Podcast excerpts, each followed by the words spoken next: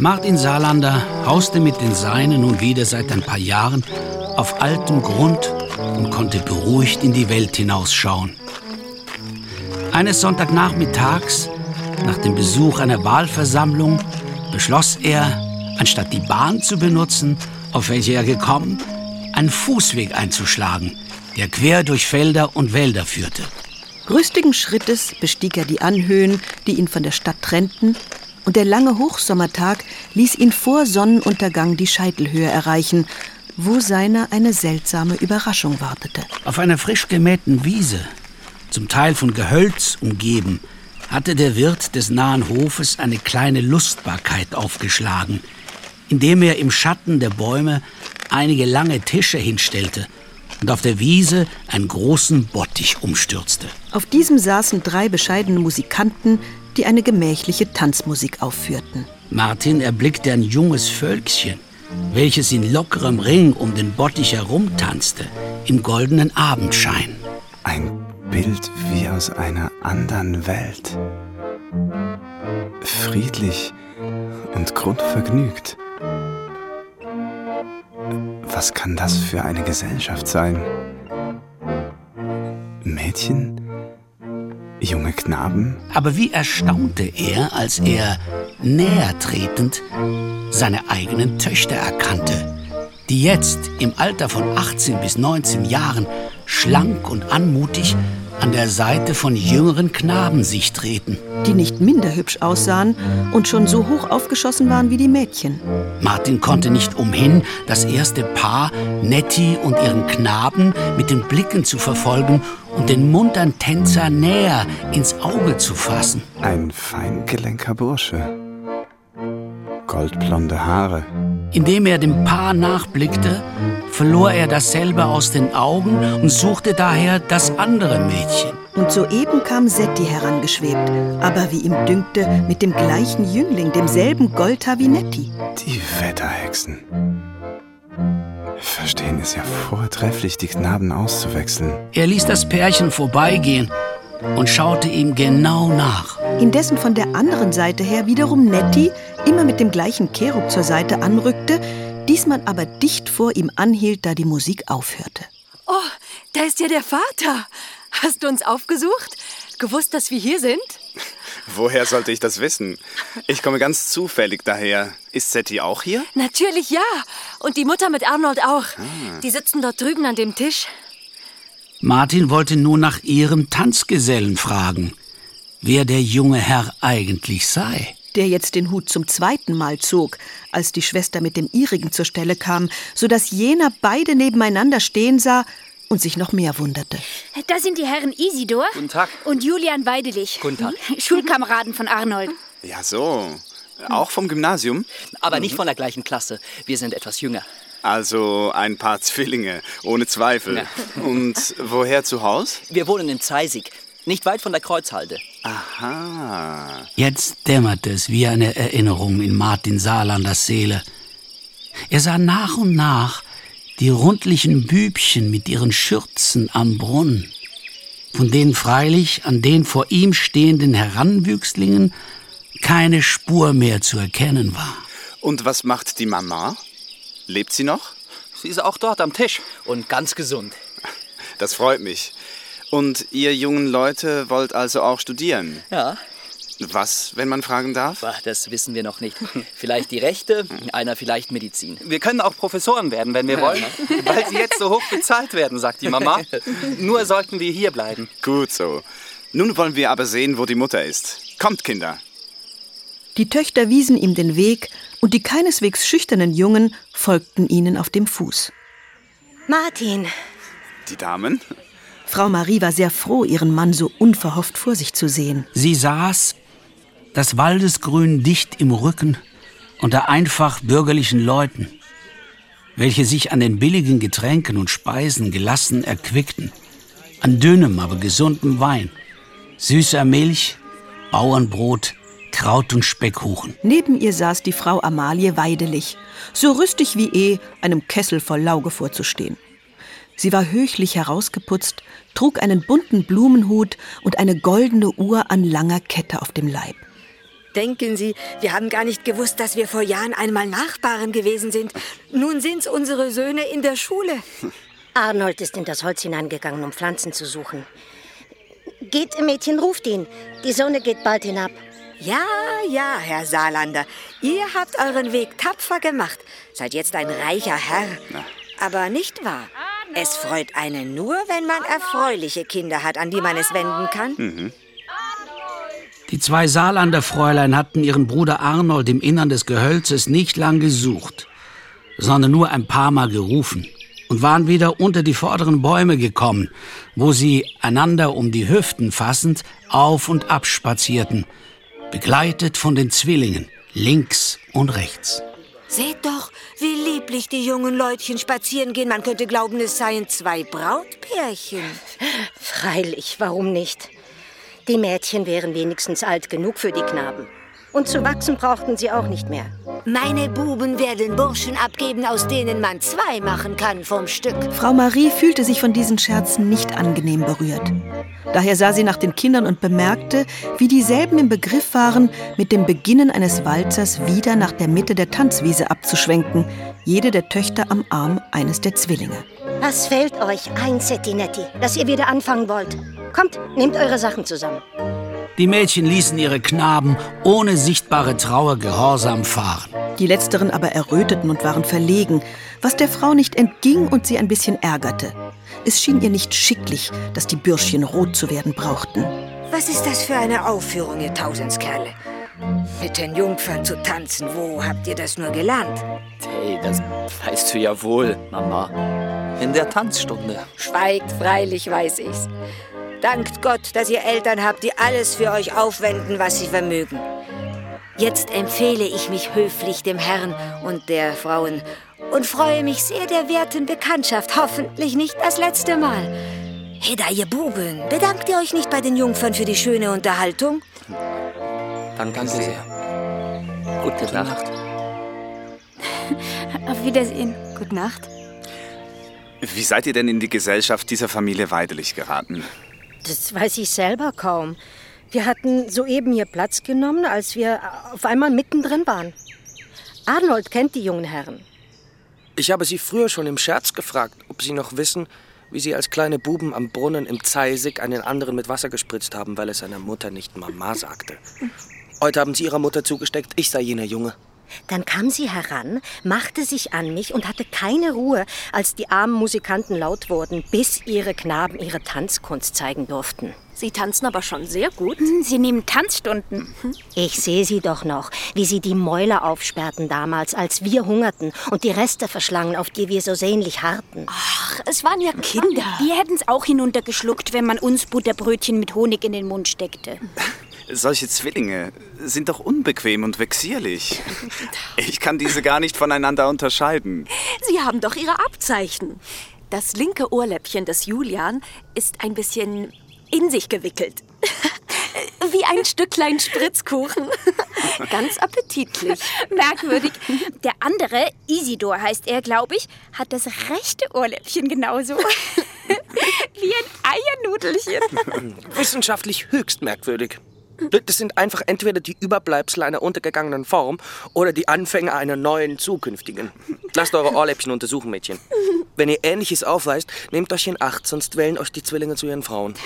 Um nach der Selektionstheorie eine neue Art von wickelohrigen Menschen zu stiften. Schweig du nichts nutz, wenn du nichts Gescheiteres aus der Schule zu schwatzen weißt als solche Possen. Das hast du gut gemacht, Arnold. Und jetzt wollen wir auch heimwandern, sonst wird es zu dunkel. Die Söhne Weidelich fuhren fort, kräftig emporzuwachsen und leiblich zu gedeihen. Sie gingen in guter Haltung einher, voll sichtlicher Zufriedenheit mit dem Aufsehen, das sie erregten, wenn sie beisammen waren. Auch an geistigen Gaben litten sie nicht eben Mangel, wohl aber an der Ausdauer, die vorgenommenen Studien zu vollenden. Als sie in die oberen Klassen rückten und das Leben und Lernen ihnen täglich ernster und tiefsinniger wurde, war Julian der Erste, der nicht mehr wollte. Er sprang ab und ging auf die Schreibstube eines Notars. Isidor hielt aus, bis zum Schluss, machte aber die Prüfungen zum Übergang in die Hochschule nicht mehr mit. sondern besuchte als sogenannter Zuhörer ein halbes Jahr lang einige juristische Vorlesungen und stand dann auch auf einer Notariatskanzlei unter. Ist das jetzt die ganze Herrlichkeit, die man hat erreichen wollen? Die Buben sind klüger als wir. Die wissen schon, wo sie hinaus müssen. Weil sie nun, anstatt fernere, unabsehbare Kosten zu verursachen, bereits selber etwas Geld verdienten, fand sich auch der Vater zufriedengestellt. Und blieb es, als im Alter von knapp über 20 Jahren die Zwillinge von den Vorgesetzten zu ihren Amtsvertretern befördert wurden und demgemäß bereits gerichtliche Zeugnisse über ihre Wahlfähigkeit als Notare besaßen.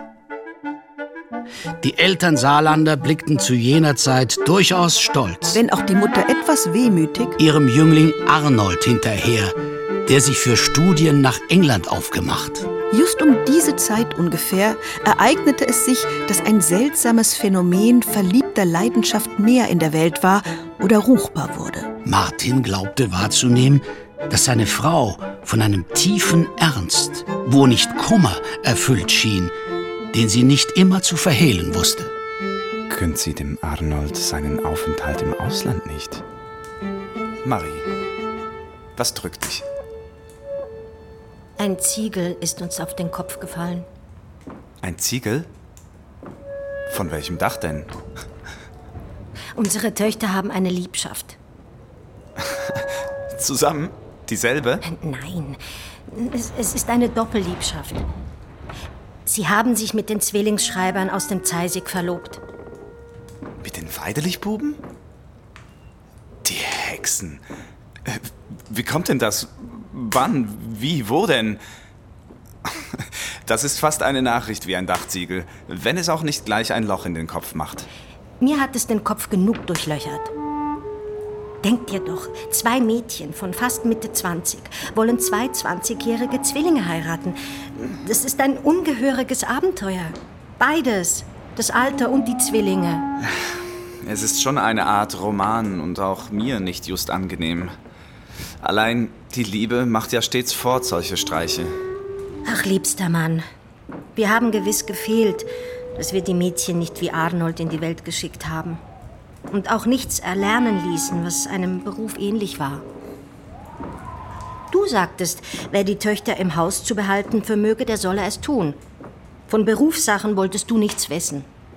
Wir wollen nicht den Ärmeren das Brot vor dem Mund wegnehmen. Hätten die Mädchen nicht über eine so vollkommene Muße und Freiheit verfügt, so hätten sie schwerlich das widerwärtige Abenteuer zusammen ausspintisiert. Was sollen wir mit dem Zwillingsgemüse anfangen? Und die Mutter, die aufgeblasene Waschfrau obendrein. Haben sie sich dir offenbart?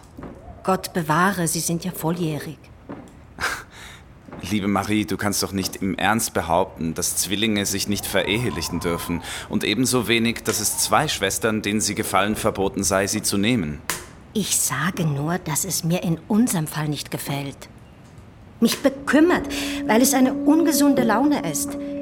Denk dir, wie ein paar unreife Knaben unsere erwachsenen Töchter aufs Korn gefasst und sie förmlich erobert haben. Aber wie weißt du? Unsere Magd Magdalene hat es mir hinterbracht. Sie hat die Weidelichsfrau auf dem Markt prahlen hören. Unsere Töchter seien jedenfalls eine halbe Million wert, das Stück. Die Mutter der Zwillinge ist die Urheberin und das Triebrad des ganzen Elends, Martin. Ehe ich die beiden nun zur Rede stelle, wünschte ich nur zu wissen, welche Art eigentlich der intime Verkehr des artigen Quartetts ist. Ich möchte mich nicht im Ton vergreifen, verstehst du? Die Magdalene steht mit den Mädchen im Bund und hat mir geschworen, dass es in aller ehrbaren Sitte zugehe. Sie sehen sich höchstens einmal im Monat und die Mädchen hielten die jungen Menschen streng in den Schranken eines pedantischen Verkehrs. Sie hat die Kinder nämlich schon mehrmals auf nächtlichen Ausgängen begleitet und bewacht, während wir ahnungslos schliefen. Ich muss einer solchen Zusammenkunft unbemerkt beiwohnen. Es, ist mir lieb, wenn du die Sache rasch an die Hand nimmst und zum Rechten siehst. Ich bin dem Handel nicht gewachsen. Wenn nur unser Arnold hier wäre, so wüsste ich schon, was ich täte. Was denn? Er müsste mir als flotter Student, der er ist, die Schreibelein verjagen und seinen Schwestern die tollen Ideen austreiben. Ach, tolle Ideen sind leider ein zäheres Harz als die heißeste Leidenschaft. Übrigens kommt er ja nicht mehr als Student, sondern als Dr. Juris zurück. Und ich fürchte, er würde nicht mehr die frühere Laune dazu haben. Die Gelegenheit, einer Schäferstunde der verratenen Liebesleute beizuwohnen, ergab sich nach wenigen Tagen. Martin Saarlander hatte vor einiger Zeit die Töchter genötigt, aus ihrer nonnenhaften Haltung herauszutreten und sich in einen Gesangchor aufnehmen zu lassen, welcher jeweilig größere Tonwerke einübte und in Verbindung mit einem zahlreichen Orchester in einer der Stadtkirchen hören ließ. Um die gleiche Zeit traten auch die Brüder Isidor und Julian in den Chor. Jetzt hatte Magdalene der Marie Saarlander die Kunde zugeraunt, dass in der morgigen Konzertprobe, welche bis spät in die Nacht dauern werde, die saarlanderschen Fräulein mit ihrer Leistung ziemlich früh fertig würden und mit den Liebhabern eine Zusammenkunft verabredet hätten. Rate, wo sie hingehen. Wo? In den großen Garten, der sich hinter dem Haus deines Geschäftslokals erstreckt. Die Wetterhexen. Sie werden mir doch nicht die Haus- und Kontorschlüssel ausführen und die fremden Burschen überall durchlassen. Sie haben den alten Schlüssel gefunden, der die kleine Hintertüre in der Gartenmauer aufschließt. Die Mädchen gehen zuerst hin, zehn Minuten später machen sich die Zwillinge aus der Probe fort. An dem betreffenden Tag hielten sich die Töchter still zu Hause bis am Abend, rollten dann ihre Singstimmen zusammen und begaben sich in die Konzertprobe. Der Vater begab sich am vorgerückten Abend unbemerkt auf sein Kontor, machte bei verschlossenen Läden Licht und verweilte so lange, bis er die Stunde für gekommen hielt. Dann zog er Gummischuhe über die Füße und ging leise über den mondhellen Hof weg bis an das Gittertor des parkartigen Gartens, öffnete sachte das Gitter und betrat den Garten der überall mit schlanken, hohen Bäumen besetzt war, wie sie jetzt nicht mehr gepflanzt wurden. Ungefähr in der Mitte stand ein altes, in Sandstein gearbeitetes und verwittertes Brunnenwerk mit Delfinen und Tritonen, von einem spärlichen Wassergeträufel umflüstert. Dicht hinter dem Brunnen wuchs ein neueres Gebüsch von Nadelhölzern. Martin schlüpfte hinein. Es verbarg ihn vollkommen. Diesen Platz beschloss er besetzt zu halten, da dem Brunnen gegenüber eine halbrunde Steinbank den zu dieser Jahreszeit einzigen Ruhesitz darbot. Es war auch Zeit, dass der lauschende Vater seinen Standort eingenommen. Denn bald hörte er ganz nahe, gedämpfte, aber rasche Schritte. Und die dunklen Gestalten seiner Töchter glitten wie Nachtschatten zu dem Brunnenplatz. Martin konnte sie nicht erkennen, sie hatten die Schleier tief über die Gesichter gezogen. Dann streiften sie die Handschuhe ab, suchten die hohle Hand unter den Delfinen mit Wasser zu füllen und schlürften es begierig in sich hinein. Himmel, da brennt's, dass sie so löschen. Sie schöpften abermals Wasser und kühlten die Stirnen, nachdem sie die Schleier etwas gelüftet. Oh, Setti, ich fürchte, unser Glück hat am längsten gedauert. Jetzt heißt es eben kämpfen und ausharren. Oder sollen wir etwa die liebsten Menschen leichten Sinns fahren lassen? Wenn nur die Mutter die armen Knaben für brav halten könnte. Aber ich weiß, sie tut es nicht und tut es nicht. Sie hat gut sagen, weil sie alle mit Vater vergleicht, dem freilich kaum einer das Wasser reicht. Doch ist er vielleicht auch ein kleiner Spring ins Feld gewesen, so gut wie unsere blonden Schätze? Ich verlasse mich auf die nie ganz versiegende Güte der Mutter und hauptsächlich auf den freieren Sinn des Vaters. Martin war von solch ungeheuerlichen Reden so verwundert und zugleich erschüttert, dass er sich unwillkürlich an einer jungen Tanne festhielt und so ein Geräusch in dem Busch verursachte. Die Schwestern schwiegen mäuschenstill, voll Schrecken in die Finsternis hineinstarrend. Es ist der Wind oder ein Vogel gewesen. Komm, wir wollen uns niedersetzen. Sie wandten sich nach der Steinbank, als im Hintergrund die Mauerpforte knarrte. Die Mädchen standen wie gebannt und sahen die Zwillingsherren auf den Fußspitzen die mondhelle Allee einhersäuseln. Auf dem Brunnenplatz angelangt, breiteten sie ohne Säumen die Arme nach den Liebhaberinnen aus. Halt, ihr Herren. Es ist ausgemacht, dass ihr bei solcher Gelegenheit ungleiche Hüte tragen sollt, damit jede Dame ihren Ritter erkennen kann. Welcher ist denn nun der Isidor? Und welcher der Julian? Ich. Lasst sehen. Die Ohrläppchen her. Setti ging auf den einen zu und griff nach seinem rechten Ohr. Während Nettie das gleiche mit dem linken Ohr des anderen tat. Aha. Das Eiernudelchen und das Zuckerschneckchen.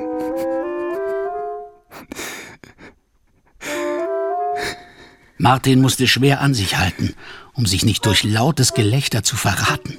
Inzwischen hatten die Schwestern richtig herausgefunden, was ihnen gehörte, ohne sich von den Schelken länger hänseln zu lassen. Jeder erhielt einen feierlichen Kuss und sodann auf der halbrunden Bank einen Platz angewiesen, neben seiner Liebsten.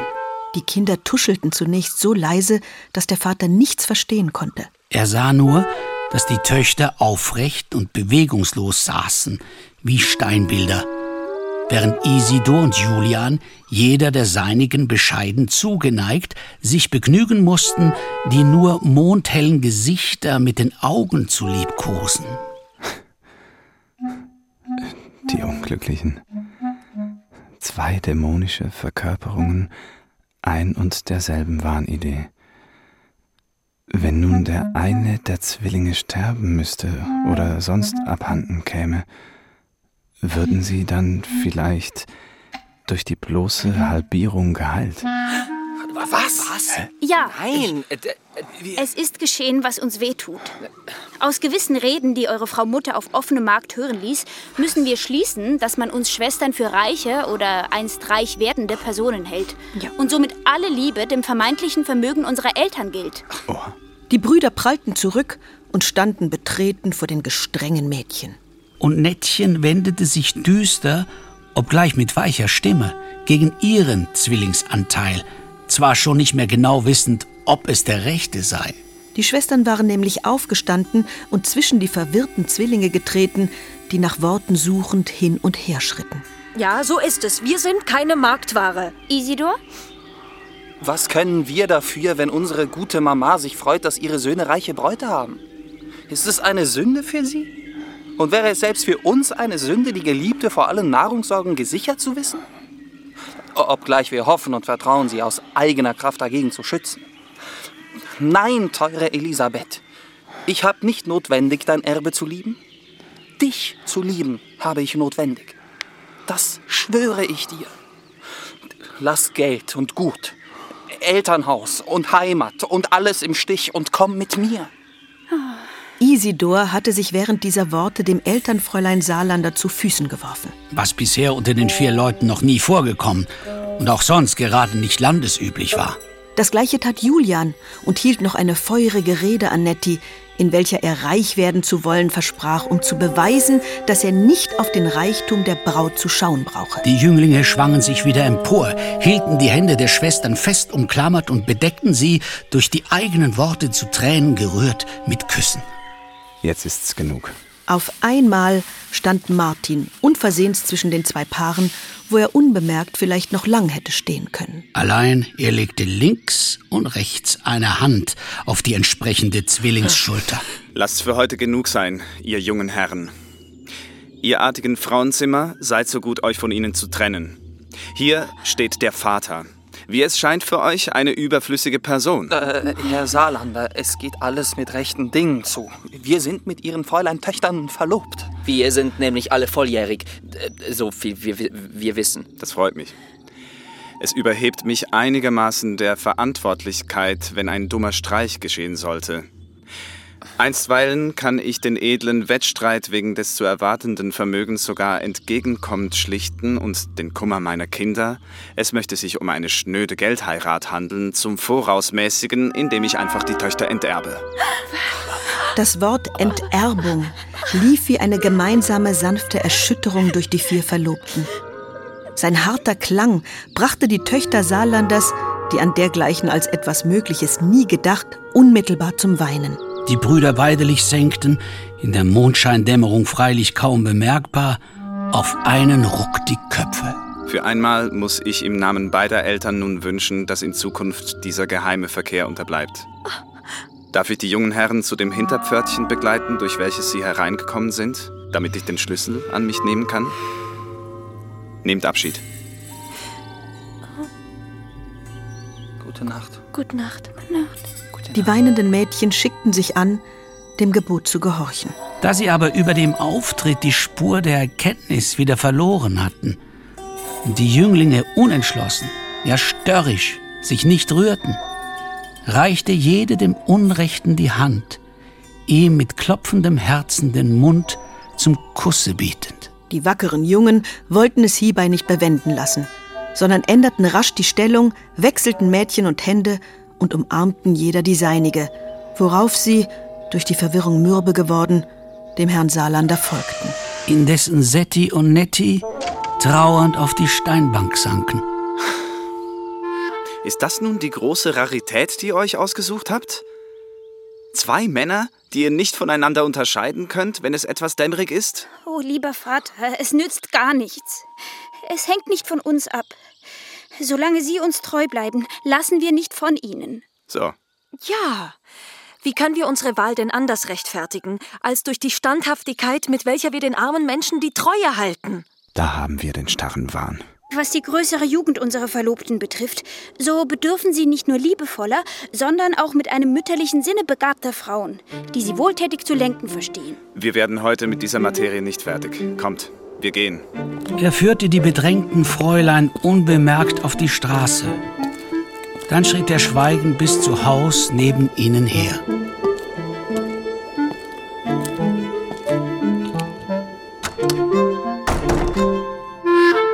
Guten Abend, Frau. Da haben wir die Vögel eingefangen. Sie bitten dich um Verzeihung und willigen ein, dass alles weitere Ausfliegen einstweilen unterbleibe. Denn sie waren mehr unbesonnen als leichtsinnig und jedenfalls mehr leichtsinnig als böse. Das fehlte noch, dass es mehr bös als leichtsinnig heißen müsste. Die Mutter blickte nicht auf von ihrem Strickzeug. Und die den Gegenstand dieses kurzen Gespräches bildeten, verharrten im Schweigen. Wenn ihr noch Hunger habt, so könnt ihr in die Küche gehen.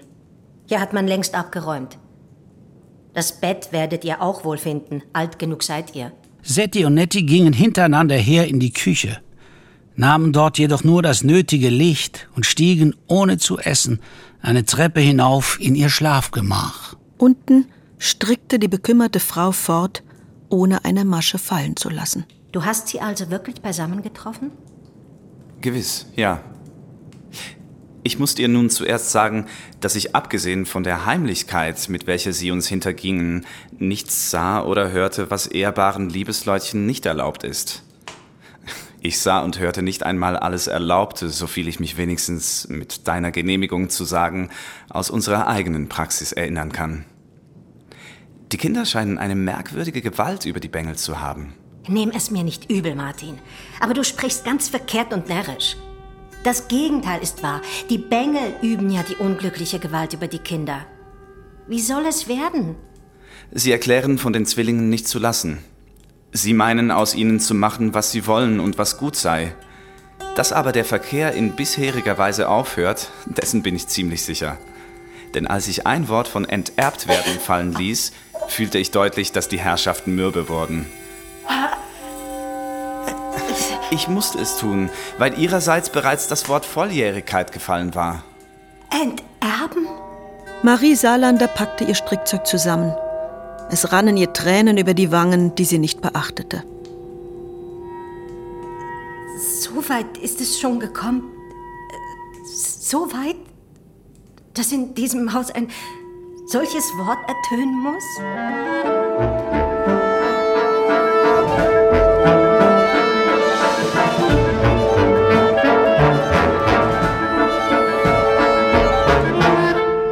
Isidor und Julian Weidelich waren eine Zeit lang sehr erschrocken und kleinlaut in der dunklen Straße hinter der Gartenmauer gestanden.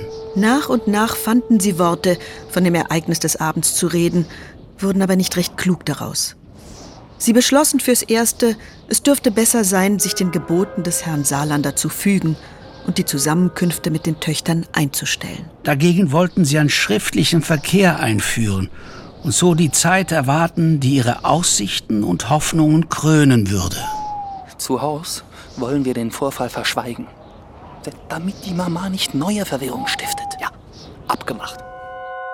Im saarländischen Haushalt schien der gute Hausgeist der Unbefangenheit irgendwo krank zu liegen.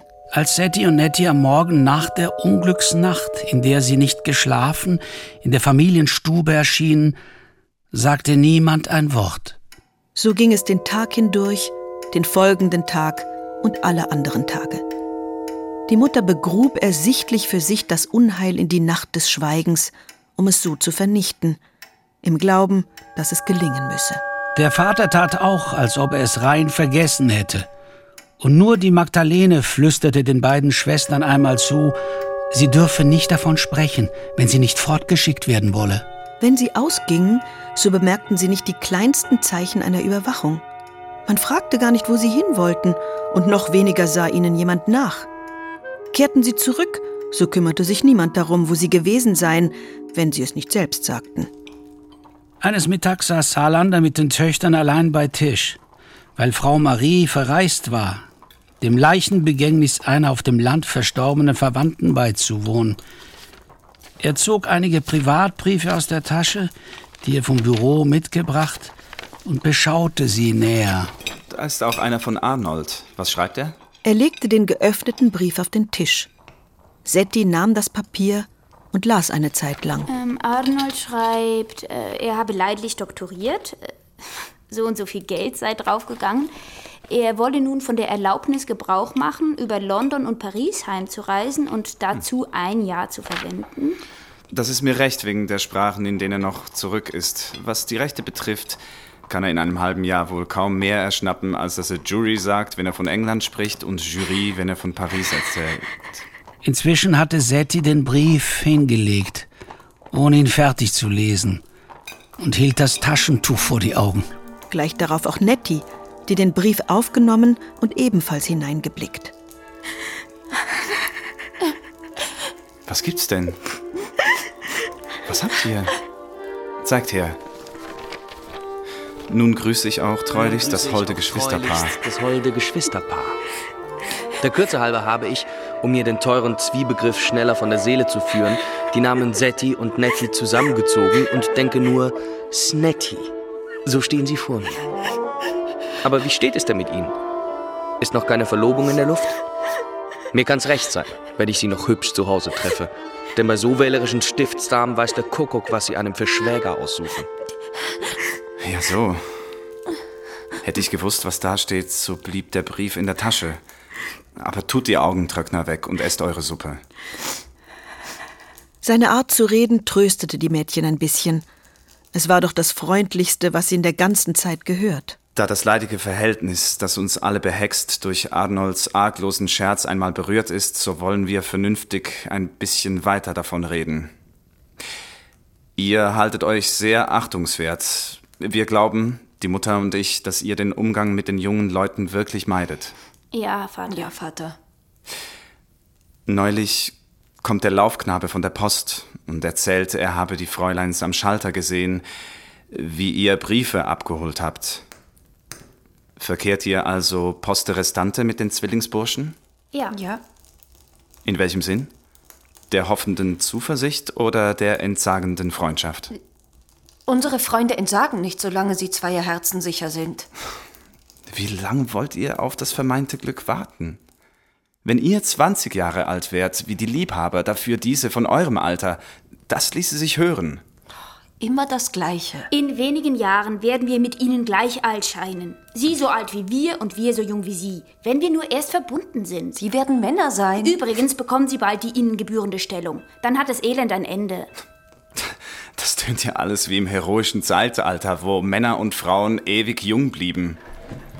Jetzt wollen wir die Sitzung aufheben. Heute Abend muss ich in eine Versammlung wegen der kommenden Wahlen. Da wäre es artig, wenn ihr statt meiner euch auf den Bahnhof begeben und die Mutter abholen wolltet. Die Töchter versprachen es zu tun. Und erröteten leise aus geheimer Freude über den erhaltenen Auftrag.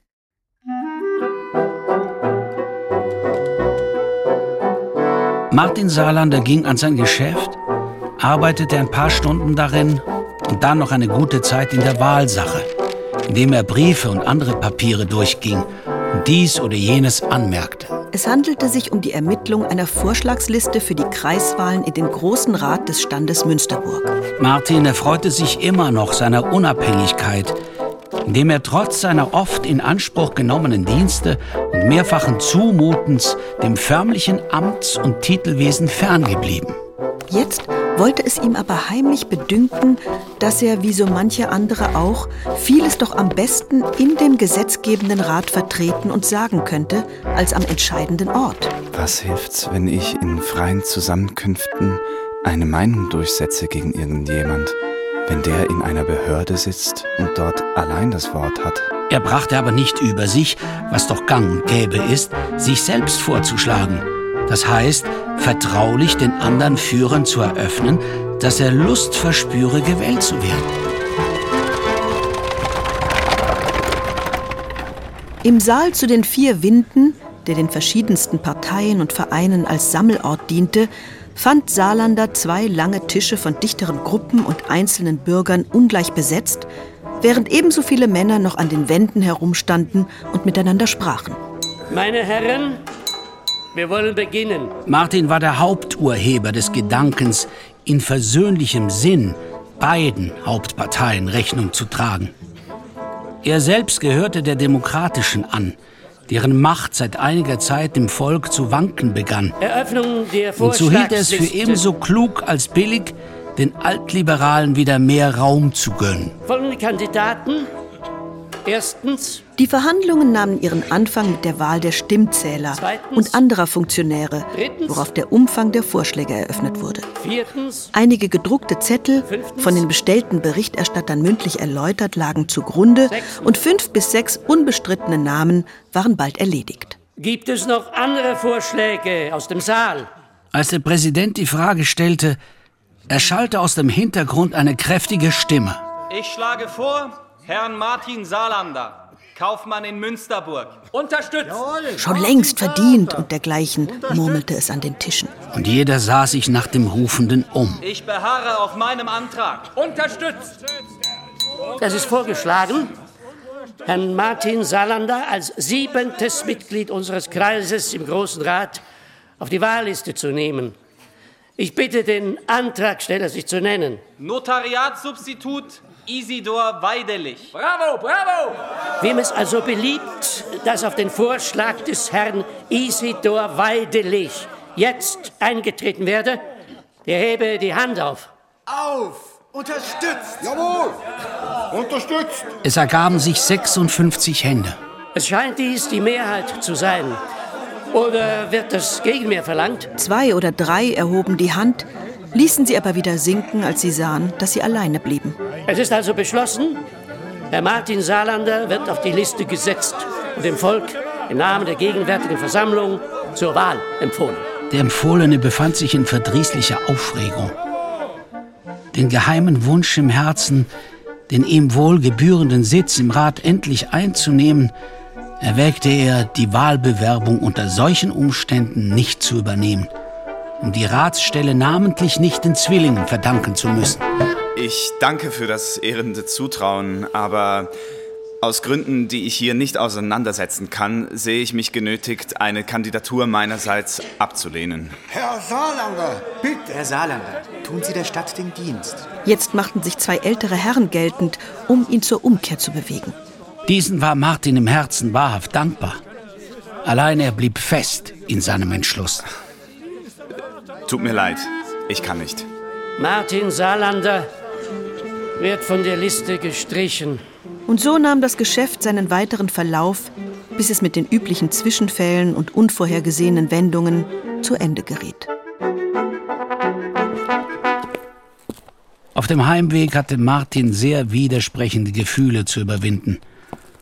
So sehr er sich über die Schlingel ärgerte, empfand er widerwillig einen Schimmer von Wohlwollen für sie und den misslungenen Streich, den sie ihm gespielt. Ein, er glaubte, ihm zu ferneren Wirken notwendiges Amt musste er fahren lassen, weil er es nicht aus den Händen derjenigen empfangen durfte, die es wie aus dem Ärmel geschüttelt ihm schenkten. Was Marie nur sagen würde. Die Weidelichs. Mich vor der Öffentlichkeit ausgerufen. Ins Amt gehoben. Dann schämte er sich, sich gestehen zu müssen, es gebreche ihm an der derben Rücksichtslosigkeit, welche zum rüstigen Vorgehen auf politischer Laufbahn unentbehrlich sei. Für sein Verhalten erntete er jedoch den schönsten Lohn, als er das Erlebnis seiner Frau erzählte und sie ihn höchlich darum belobte. Er hatte sie in zufriedener und weicher Stimmung zu Hause gefunden, weil sie das Entgegenkommen der Töchter als einen Anfang zum Bessern empfand und auslegte. Deshalb auch den Abend in freundlichem Einvernehmen mit ihnen verlebte, was die Mädchen hinwieder zu ihren Gunsten deuteten, als sie zu Bett gingen.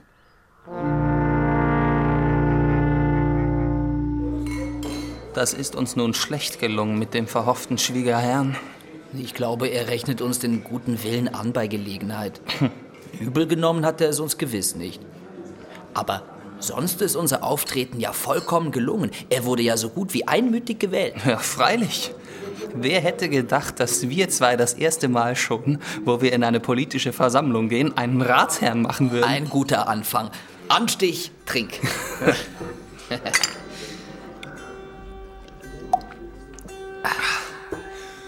Hör mal, was mir neulich eingefallen ist. Ja, los damit.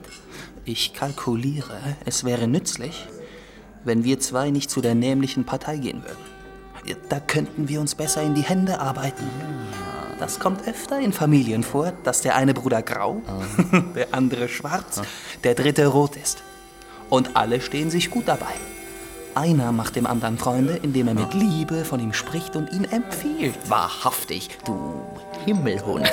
Aber äh, wie sollen wir den Kuchen teilen? Hast du ein Prinzip? Äh, noch nicht. Das werden wir später mit der Erfahrung erwerben, wenn es unerlässlich ist. Für jetzt ist es mir gleichgültig, welches Lied ich pfeife. Trink und Anstich. Trink und Anstich. hm. Nur einen Haken hat die Sache.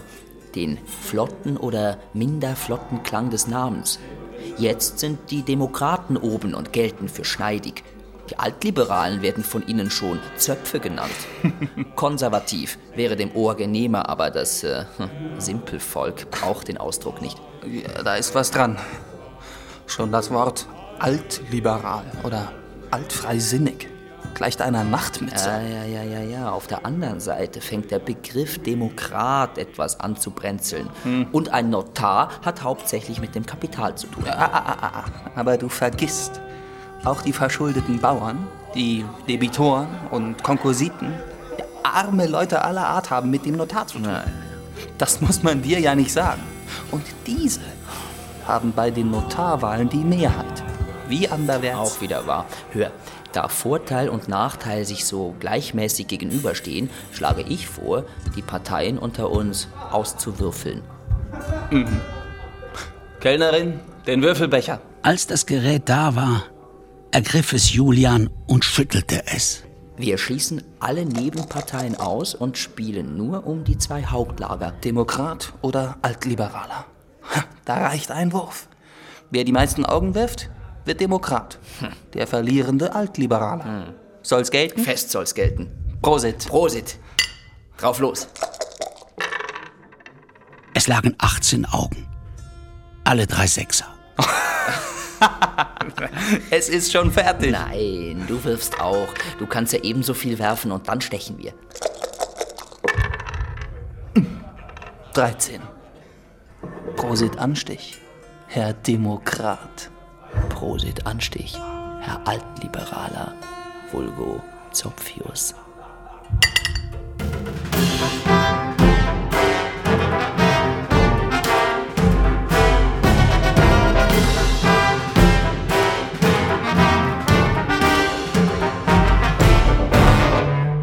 Brüder, so einig sie waren, trennten sich nun insofern vor der Welt, als jeder denjenigen Volks- und Bürgerkreisen nachging, die seinem Parteinamen entsprachen.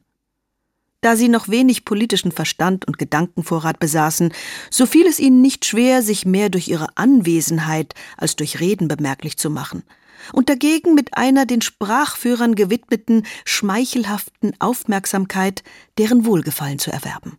Nach und nach erwiesen sie sich nützlich durch vorkommende mindere Schreibarbeiten, die sie bereitwillig besorgten, und durch vertrauliche Mitteilungen aus dem Lager der Gegenpartei. Die Brüder gediehen aufs Beste und gewannen, jeder an seinem Ort, täglich an Ansehen und Beliebtheit im Volk. So währt es nicht zu lange, bis jeder in einer fruchtbaren, wohlhabenden Gegend des Landes zum Notar erwählt worden. Isidor der Altliberale im Norden und Julian der Demokrat im Osten von Münsterburg. Zwei Landschreiber zu Söhnen. Ja, du hast erreicht, was die Ehre betrifft, aber mit dem Einkommen der Notare soll es nicht mehr glänzend stehen. Wir werden noch weiter opfern müssen. Da sorg du nicht. Diese Sorte bleibt nicht lang auf dem Fleck stehen. Jedenfalls braucht jeder alsbald ein Haus, einen anständigen Wohnsitz. Ja, mit einer Landschreiberei kann man nicht bei Bauersleuten zur Miete wohnen. Vater, schau. Zu einem artigen Haus oder gar einem hm. mäßigen Landgut zu kommen, ergibt sich die vorteilhafteste Gelegenheit aus dem amtlichen Geschäftsleben selbst. Ja, bei Konkursabsteigerungen, Erbverkäufen und dergleichen Fällen steht ein gewandter Notar, wenn er nur die Augen auftut und ein bisschen was wagt, am nächsten bei der Anrichte. Außer Konkurrenz. Als dann, ich bin kein Gewinnverächter und umso besser, wenn hier das biblische Wort mag gelten, dem Ochsen, der da drischt, sollst du nicht das Maul verbinden. Die gute Mutter vermochte kein Wort zu sagen, so gerührt, ja betroffen war sie, die Söhne in eigenen Herrenhäusern sitzen zu sehen. Um auf der nunmehrigen Laufbahn nicht mehr verwechselt zu werden, hatten sie auch das Äußere so ungleich als möglich gemacht. Julian, das üppige Haar kurz gestutzt und ein zartes Schnurrbärtchen gepflanzt. Isidor das Haar mit Pomade glatt gestrichen und gescheitelt. Dazu trug jener einen schwarzen Filzhut, breit wie ein Wagenrad. Dieser ein Hütlein wie ein Suppenteller. Das Glück wollte, dass beide in kurzer Zeit Anlass fanden, ein schönes Grundstück zu billigem Preis an sich zu ziehen und statt der bisherigen Besitzer lediglich den eigenen Namen in die Grundbücher einzutragen. Siehst du?